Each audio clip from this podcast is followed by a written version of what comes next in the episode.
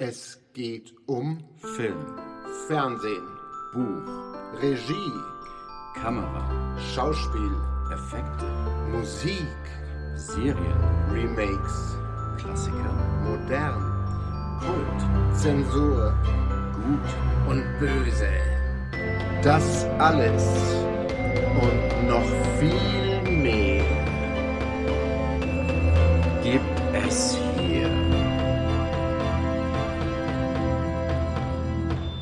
mal anschauen. Hallo, liebe Zuhörende und willkommen zu einer neuen Folge von Mal anschauen. Hallo zusammen. Heute haben wir wieder mal eine weitere kleine Folge unserer gelegentlichen Miniserie, in der es darum geht, dass mindestens einer von uns beiden einen Film zum allerersten Mal angeschaut hat. Das ist immer wieder eine spannende Erfahrung für uns beide. in der Tat. Heute äh, werde ich überrascht, denn heute wird Carsten Sachen erzählen von einem Film, den er zum ersten Mal gesehen hat. Den, also ich weiß gar nicht, ob ich ihn kenne, weil ich gar nicht weiß, welcher Film es ist. Exaktamente. Insofern bin ich gespannt, was er jetzt erzählt. Ja, also ich bin mir auch nicht sicher, ob du ihn kennst. Du, vielleicht, ich glaube es jetzt nicht. Fangen wir einfach mal an. Es ist ein deutsches Jugenddrama von 1982. Okay. Ja, äh, äh, klingt jetzt nicht sonderlich spektakulär. Ja. nee. Der Film heißt Der Fan. Sagt dir das irgendwas?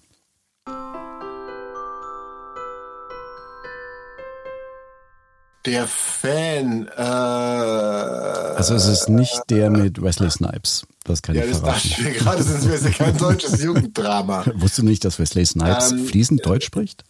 Bild mir ein, es äh, mal irgendwann davon gehört zu haben, aber ich kann spontan dazu nichts sagen. Nee. Okay, steigen wir mal ein. Ich habe ihn gestern zum allerersten Mal gesehen. Ich hatte wie du schon mal irgendwann mal was davon gehört, ging aber wieder an mir vorbei. Ist mir dann tatsächlich letztens aufgefallen in einem YouTube-Video über spezielle Filme. Ähm, und das war ein amerikanischer Kanal. Und ich dachte mir, okay, amerikanischer Kanal, deutscher Film und hat ein Rating von 4 von 5 bekommen. Fand ich sehr interessant. Hab mir den Film organisiert, also eine Blu-ray gekauft Oh. Und habe mich überraschen lassen. Das erste, was mich überrascht hatte, war, ich meine, wir wissen ja, wie es mit Altersfreigaben ist. Das war früher alles ein bisschen strenger, das war 1982. Hab nachgelesen, der Film hatte eine FSK-Neuprüfung im Jahre 2014 und hat dort das Prädikat keine Jugendfreigabe erhalten. Ach, War schon mal noch spannender. Wenn ich dir jetzt aber noch sage, dass die Schauspielerin und Moderatorin Desiree Nosbusch, ein echter Sänger der neuen deutschen Welle und Joachim Fuchsberger mitspielen, der Film zum Teil nicht nur in Unterföhring, sondern genau in der Straße spielt, wo wir damals bei ProSieben gearbeitet haben, nee. ein Viertel des Films Full Frontal Nudity bietet und am Ende an Takashi Miikes Horrorfilm Audition erinnert. What the fuck? Audition. Ohoho. Ja, ja. Ähm, Okay, also das ist ja, ähm, das ist ja äh, eine Kombination aus Fakten, die schon, also die, die Desiree Nosposch, die hat mir ja nicht in wirklich vielen Filmen gesehen, aber halt so öfter mal auch, irgendwie im Ja. Fernsehen Ja. in den 80ern. Joachim Fuchsberger äh, kennt ja jeder in unserem Alter in diesem Land. Ja. Wer aus der neuen deutschen Welle ist da dabei? Ähm, so, jetzt hast du mich erwischt. Ich weiß seinen Namen nicht mehr. Ähm, er lief unter dem Act Rheingold. War jetzt nicht so mega bekannt. Äh, Rheingold Bodo. Lass mich kurz nachschauen. Bodo Steiger. Okay. Hm. Und äh, der gute Mann ist leider auch schon 2019 verstorben. Aber er hat die zweite Hauptrolle in dem Film gespielt. Okay. Und der ist äh, ab 18. Er ist aber 18, ja. Immer noch. Seit 2014 immer noch. Das muss ja echt, echt krass sein, hey. Ja, es, es ist eine sehr seltsame Mischung, der Film. Aber äh, um es nochmal gerade zurück, Joachim Fuchsberger spielt zwar mit, aber es ist eher ein Cameo. Ähm, er hat aber Ach so. bewusst mitgespielt ja, und äh, wusste wohl auch äh, um das Drehbuch, was mich sehr gewundert hat, dass er das dann gemacht hat. Für die, die mit Desiree Nosbusch nicht viel anfangen können, das ist eine sehr schillernde Persönlichkeit. Die hatte schon mit, mit zwölf erste Moderationen gemacht, also Ende der 70er für Radio Luxemburg. Und da schließt sich dann der kleine Kreis, war 1981 zu Gast bei Auf Los geht's los, also dieser Sendung von Joachim Fuchsberger aus den 80ern. Und da gab es einen kleinen Skandal, weil äh, es sind immer mehrere Talkgäste anwesend gewesen und da war dann eine leicht übergewichtige Beamtenanwärterin aus Bayern, der das Beamtenverhältnis untersagt worden ist, weil sie übergewichtig war. Und dann wurde live in der Sendung bei Franz Josef Strauß, dem bayerischen Ministerpräsidenten, angerufen und darüber gesprochen. Und er hat dann immer noch äh, keine Zugeständnisse gemacht. Also die Dame durfte nicht in den Beamtendienst. Woraufhin die Sirene Osbusch äußerte, ich finde das alles sehr blöd, ehrlich gesagt, und kann es überhaupt nicht verstehen und dass man das überhaupt auf, auf das Gewicht reduziert und so weiter. Und danach hat sie ein längeres Auftrittsverbot beim Bayerischen Rundfunk. Ach, beim BR? Ja. Wow. Äh, Sehr, sehr schräg. War Wir Anfang haben der, lustige Historie in diesem Land, muss ich sagen. Absolut. War Anfang der 80er Jahre Kindermoderatorin im Duo mit Anke Engelke. Fand ich auch sehr spannend. Und hat 84 ein Duett mit Falco gesungen und im gleichen Jahr den ESC moderiert. Luxemburg. Also, Ein Duett mit Falco. ja, ja, der Song kann es Liebe sein. Oh, ja, ich erinnere mich ganz vage. Ach du Schande. Und Ja. die hat dann 82 diesen Film gemacht. Genau, da war sie 17. Ich dachte auch, okay, die war schon mit Sicherheit volljährig. Nein, war sie nicht, sie war 17. Ähm, wird nachher auch nochmal Thema sein nach der Handlungszusammenfassung, weil, okay, kann man mal machen äh, in Deutschland 1982. Okay. Um was Ja, geht's dann äh, eigentlich? bitte mal genau. Um, um was geht also, äh, liebe Zuhörer, jetzt wird natürlich gespoilert, vermute ich mal. Ich- Aber nachdem ja. es ein Film ist, den, den man gar nicht so leicht zu sehen kriegt, nehme ich an, der ist sicher nicht bei, bei den Streamern oder der Mediathek von äh, öffentlich-rechtlichen zu kriegen. De- Definitiv nicht. er ist ganz legal bei großen Online-Medienhändlern zu erhalten, das ist kein Problem. Ähm, ich musste meinen Ausweis vorzeigen, weil ich das bestellt habe. Fand ich auch wieder sehr, sehr süß. Ja, um was geht's eigentlich? Es fängt sehr langatmig an, ohne jetzt wahnsinnig langweilig zu werden. Ähm, es geht um die junge Schülerin Simone, eine 17-jährige Schülerin, die ein mega Fan des Künstlers R ist. Also in echt Band Rheingold und äh, im Film nennt er sich R. Und das ist ihr Teenie-Schwarm. Und die ist total in ihn verknallt und es gibt nichts anderes für sie als ihn. Sie schwänzt auch die Schule und legt sich mit ihren Eltern an und reist von zu Hause aus. Also krasses Teenie-Drama einfach. So.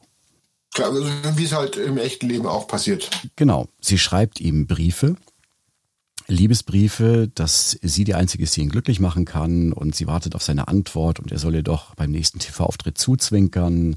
Solche Geschichten. Läuft dann jeden Tag zum Postamt und nichts. Nichts. Es wird immer schön eingeblendet. Tag 1, Tag 2, Tag 3. Verprügelt dann den äh, Postbeamten auch zwischendurch mal. In, in einer sehr seltsam choreografierten Szene es wirkt schon sehr surreal manchmal, so wie die Bilder inszeniert sind. Schon sehr schräg. Ähm, ja, es passiert einfach nichts. Dann entschließt sie sich auszureißen und nach München zu fahren, weil der Film beginnt in Ulm, da wo sie lebt. Und trampt nach München, weil dort die nächste, ich weiß den fiktiven Sendungsnamen nicht mehr, aber es ist eine Musiksendung, wo er dann auftreten soll, das im Studio unter Föhring aufgezeichnet wird. Ähm, sie fährt dann bei einem etwas älteren Herrn mit Hund mit, der sich dann sexuell an ihr vergehen will. Da flüchtet sie, kommt trotzdem irgendwie nach München. Es ist alles immer sehr fragmentarisch angerissen. Also es ist schon eine kohärente Erzählweise, wirkt aber manchmal wie so ein Fiebertraum. Das ist auch wahrscheinlich dem geschuldet, dass große Teile des Films nur über den Voice-Over stattfinden. Also direkte Dialoge gibt es in der ersten Hälfte sehr wenig. Oder auch in, generell im Film. Also beginnt wie so eine typische Bravo-Foto-Love-Story, also von der sexuellen Belästigung mal abgesehen. Die findet da ja selten statt in der Bravo. Dann ist sie da in Unterführung vor dem Studio, trifft ihn beim Autogramme schreiben, er nimmt sie mit in die Sendung, dass sie da zuschauen kann und äh, dann nimmt er sie mit nach Hause. Nach Hause ist auch falsch, also er möchte eigentlich in, in Urlaub fahren für mehrere Wochen, das hat er dann seinem, seinem Management, seinen Bekannten, seinen Freunden erzählt, aber nimmt sie noch mit und sie sind dann irgendwo in München in der Wohnung von der er sagt, ja, die gehört Freunden, die für ein Jahr nach Amerika gegangen sind, die steht sonst leer und er hat einen Schlüssel. Und keiner weiß davon, da sind sie einfach total ungestört, wo er sich dann auch zurückziehen kann. Mhm. Dann kommt es, wie es kommen muss. Äh, sie landen im Bett, schlafen miteinander, alles ganz schön und toll, sehr sinnlich. Dann zieht er sich halt wieder an und sagt, ah ja, er war vorhin scheiße zu seinen Freunden, er muss jetzt mal zurück was gerade rücken. Und dann, also sie kann gern noch so lange, wie sie möchte, in der Wohnung bleiben, auch bis er wieder zurückkommt, weil er macht jetzt erst seine zwei, drei Wochen Urlaub. Und dann äh, freut er sich, sie wiederzusehen da, dann bricht in ihr irgendwas. Es eskaliert in wenigen Sekunden, dass sie ihn mit einer Bronzestatue erschlägt, die so einen ausgestreckten Arm hat. Der Arm hängt dann komplett im Kopf drin, also im Gehirn, der ist sofort tot. Oh, der ist tot. Er ist tot. Und dann sitzt sie dort da. Und das ist dann der Teil des Films, wo beide ja komplett nackt sind dann die ganze Zeit. Und äh, wie gesagt, es ist Full Frontal Nudity. Man sieht von Brüsten bis auf Genitalien eigentlich alles die ganze Zeit. Ich wiederhole nochmal, sie war 17 beim Dreh. Mhm. Finde ich sehr skurril. Dann äh, entscheidet sie sich dazu, und jetzt kommen wir zum Audition-Teil von Takashi Miike. Es ist ja ihrer, ja, er gehört ihr. Und äh, er war jetzt halt nur nicht gut zu ihr und Deswegen legt sie ihn dann in die Küche, holt ein elektrisches Fleischermesser und fängt an, ihn zu zersägen.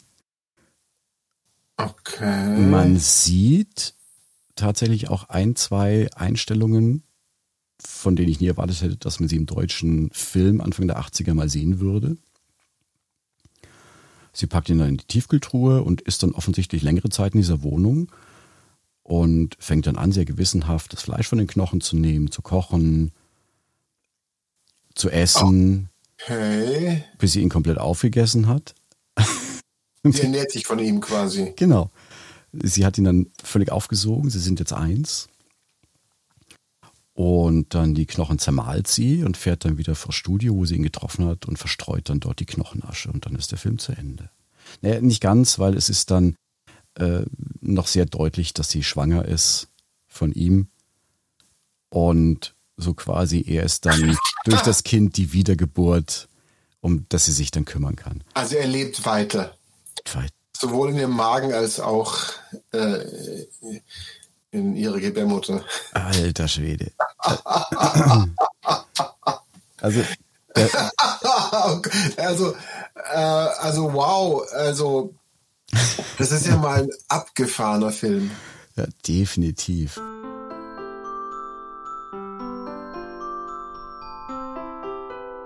Es ist auch, ich kann ihn schwer greifen, was er eigentlich sein will. Ja, will er ein Drama sein mit, mit Eskalationsstufe oder möchte er ein Horrorfilm sein oder ein Thriller? Also irgendwie alles ist er, aber irgendwie nix so richtig ganz. Das ähm, führt dann auch dazu, dass er sich gefühlt wie drei Stunden ähm, rezipieren lässt, wobei er eigentlich nur typische 90 Minuten geht. Mhm. Und wie ich ja schon, schon mehrfach gesagt habe, diese fiebertraumartige Stimmung durch den Voice-Over und manche Bilder, ist sehr schräg. Ähm, es gibt noch ein schönes Interview mit dem Regisseur auf der Blu-ray bei der er auch sagt, man kann den Film auf zwei Ebenen sehen. Es gibt auch äh, einen Subtext zum Nationalsozialismus. Okay. Fand ich sehr spannend. Ja, also, hat man dann verstanden, nachdem er es auch erklärt hatte, ähm, auf, auf Hitler bezogen, als Analogie zu diesem Popstar, ja, hat er die Massen begeistert und von sich abhängig gemacht? Oder wollte der Fan das so? Hat es in ihm gesucht? So diese Ambivalenz. Mhm. Ähm, Habe ich jetzt im Film nicht so gesehen, aber er hat gemeint, dass das wäre der deutliche Subtext. Klar, man, man sieht irgendwann auch mal Anleihen an ähm, NS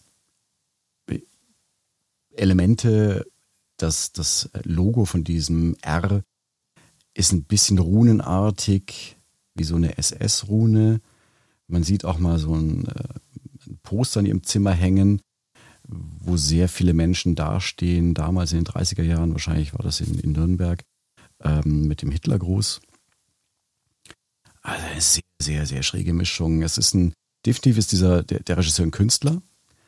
Er hat ja auch begründet in diesem Interview, ja, er, er kommt aus der Malerei und hat Geschichten geschrieben und gern Musik gemacht und Film war das, was für ihn alles verbunden hat. Und es war wohl auch nicht leicht, mit ihm zu arbeiten. Äh, ein guter Freund von ihm war der Kameramann, aber er hat selber im Interview eingestanden, der Kameramann hatte nicht viel zu tun, weil er hat ihm das Bild diktiert, weil er ja Maler war. Und der Bildausschnitt hatte so zu sein, die Fahrt hatte anders zu sein. Und da gab es kein Hin und Her, dass der Kameramann auch immer gesagt hat, hör zu, du, es tut mir leid, ich bringt nichts für dich zu arbeiten, weil das so, so funktioniert es nicht. Und auch ähm, die, wie er sagte, Kötterin, so hieß das früher mal, also die Dame, die den Schnitt gemacht hat, die hat dann auch nach ein paar Wochen gekündigt. Und er hat gesagt, super, jetzt kann ich es endlich selber machen ohne Stress. ähm, also sehr skurril schillernde Persönlichkeit auf jeden Fall. Ja, war ein, ein sehr schräger Eindruck. Was jetzt noch passierte, waren Dinge, die Nach passiert sind, nachdem der Film gedreht worden war, bevor die Premiere war. Ähm, mhm. Es gab einen Skandal, der damals durch die Presse gegangen ist, kurz vor der Premiere. Und das bezog sich natürlich auf Desiree Nosbusch mit 17 und diese Nacktszenen. Mhm. Und im Endeffekt lief es dann so. Ähm, der Rohschnitt war fertig und ähm, der Regisseur hat ihn, Desiree Nosbusch und ihrem Manager gezeigt. Das war auch so eine komische Kombination. Der Manager war gleichzeitig ihr Freund, aber deutlich älter als sie. Aha, okay. Also wahrscheinlich auch eher eine, eine Abhängigkeitsbeziehung zu dem Zeitpunkt. Auf jeden Fall sah man sich diesen Film dann gemeinsam an und Desiree sagte, ja, ja, gut, aber diese zwei Einstellungen da, die möchte sie aus dem Film haben. Der Regisseur war schlau genug und hat gesagt, hör zu, wir haben am Anfang oder ich habe am Anfang von allem Storyboards gezeichnet, was wir wie aufnehmen werden. Wir haben es am Set besprochen, wie wir es aufnehmen werden. Und jetzt kommst du und sagst, ich möchte diese beiden Einstellungen nicht mehr haben. Nicht mit mir, die bleiben drin. Führte dazu, dass das Ganze vor Gericht ging. Die Klage wurde abgewiesen, weil die Richterin, es war glücklicherweise eine Frau, weil sonst es wieder heißen, hm, ähm, die Richterin sagte, nein, wenn diese Storyboards so da waren, und äh, so abgesegnet waren und auch am Set nichts gesagt wurde, dann kann sie da kein Problem drin sehen. Also wurden die Szenen nicht aus dem Film rausgenommen, die Einstellungen. Das war dann okay. Das Schlimmere war dann aber, es stellte sich heraus, dass diese Renosbusch, weil sie noch nicht volljährig war, gar nicht zeichnungsberechtigt war. Und natürlich. Der Manager, der zeichnungsberechtigt hätte sein können, aufgrund seines Alters, der hatte gar keine Befugnis, sie zu vertreten. Also waren die sämtliche Verträge nichtig. Das war eine richtig miese Situation. Hat sich dann aber mit Geld lösen lassen, das Problem. Wie immer. Wie immer beim Film. Ja, wenn irgendwas hängt, wenn du irgendwas zahlst, dann sind viele Probleme wieder weg beim Film. Wer hat dann wem Geld gezahlt? Es ging an die Eltern, an die Nosbuschs und das war dann die Produktion, die das bezahlt hat. Also nicht der Regisseur selber, sondern die, die Filmproduktion. Also war schon. Es sind komische, lustige Anekdoten, aber irgendwie hat das alles so ein Geschmäckle, wie man so sagt.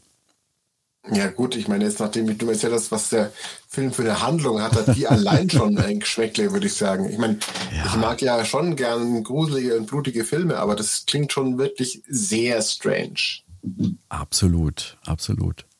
Also der Regisseur ist auch bis heute noch tätig. Ähm, als Regisseur? Als Regisseur und Cutter und was ich noch alles. Eckhard Schmidt heißt der Gute. Hat jetzt aber keine Riesendinge oder so gemacht.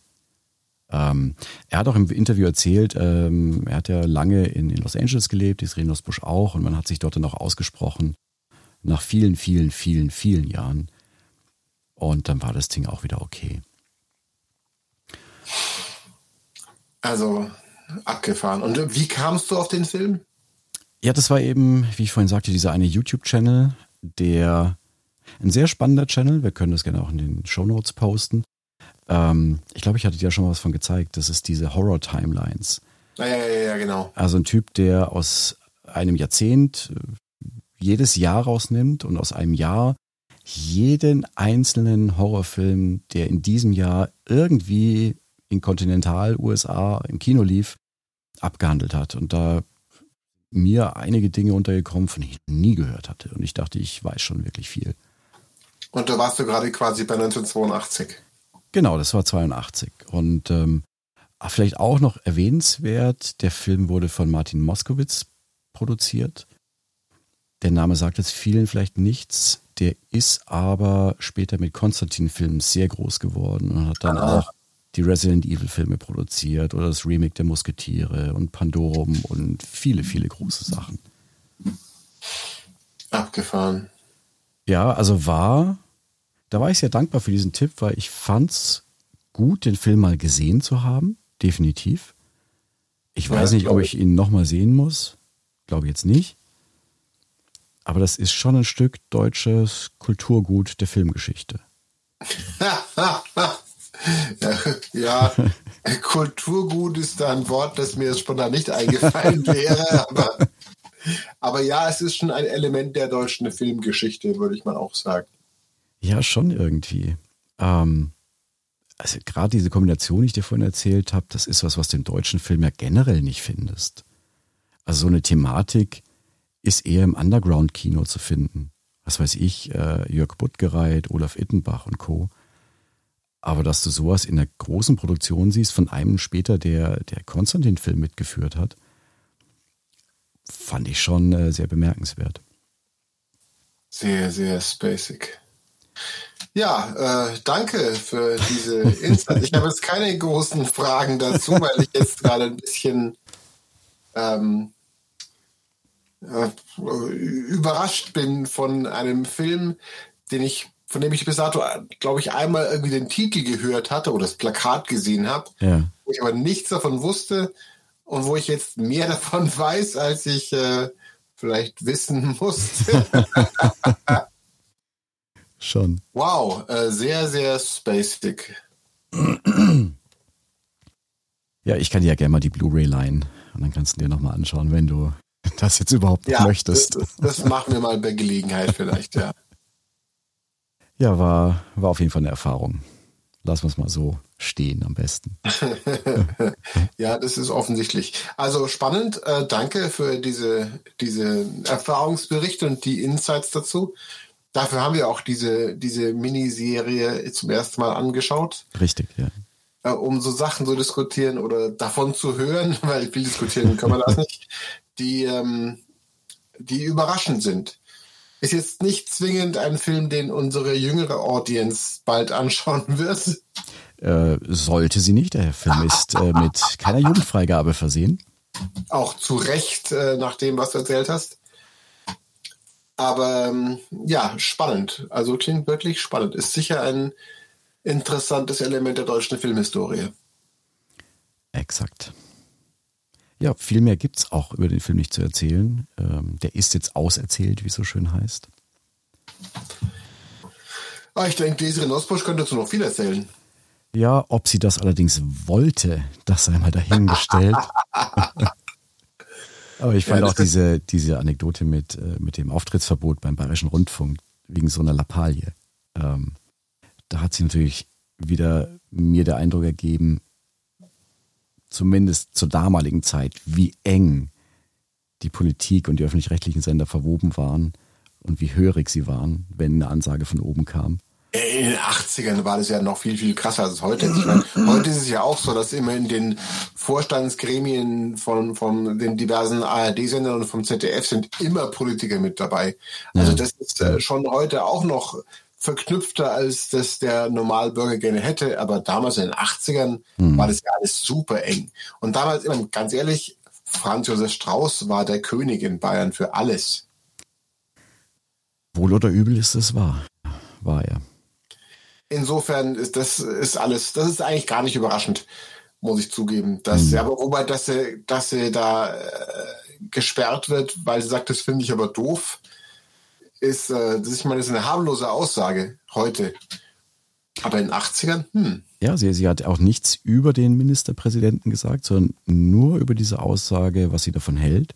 Und es war jetzt nicht mit Schimpfwörtern belegt oder dergleichen. Es war eine ganz korrekte Aussage. Und das muss jemandem so dermaßen aufgestoßen sein. Ja, wie es halt so läuft manchmal. damals gab es auch noch keine Talkshows, wo sowas äh, Standard ist quasi. Nee, da war ja alles äh, heile Welt, wie man so schön sagt. Ach ja, spannend. Vielen Dank, Carsten. Das war wirklich sehr interessant. Sehr gerne. Schauen wir mal, ob wir mal noch so ein paar Filmperlen finden, weil das ist dann oft spannender als die Filme, die durch den Mainstream gezogen worden sind. Nicht immer besser, aber spannender manchmal. Auf alle Fälle spannender. Ja, ähm, wie immer, äh, liebe Zuhörerinnen und Zuhörer, wenn ihr dazu irgendwelche Fragen, Kommentare habt, wenn ihr den Film mal gesehen habt und was dazu sagen habt, schreibt es in den diversen äh, Foren, die es so gibt, Instagram oder äh, sonst wo, wo wir ähm, präsent sind. Und wir würden uns darauf freuen, was von euch zu lesen. Finde ich auch. Wäre mal interessant, andere Blickwinkel drauf zu sehen oder wer den Film dermaßen feiert, dass er ihn wöchentlich anschauen muss. Vielleicht gibt es ja auch sowas, wer weiß. Wer weiß, wäre spannend. Und beim nächsten Mal machen wir dann ähm, Pia Pasolinis die letzten Tage von Sodom, nein, die 120 Tage von Sodom. das machen wir lieber nicht. Nee, das machen wir mal lieber nicht. Das äh, sitzen wir noch ein paar Folgen lang aus, sagen wir es so. Das, äh, wir kommen um den Film mit Sicherheit in einer Skandalfolge nicht drum herum. Also nicht, weil unsere Folge den Skandal auslöst, sondern eine Folge über Skandalfilme. Da wird er sicherlich stattfinden. Vielleicht auch der Fan nochmal, der muss dann auch genannt werden. Aber es gibt ein paar Filme, da wünscht man sich, man hätte sie nie gesehen. Tja. In diesem Sinne, wählt weise aus, was ihr euch anschaut. Bis zum nächsten Mal. Ciao. Ciao, ciao.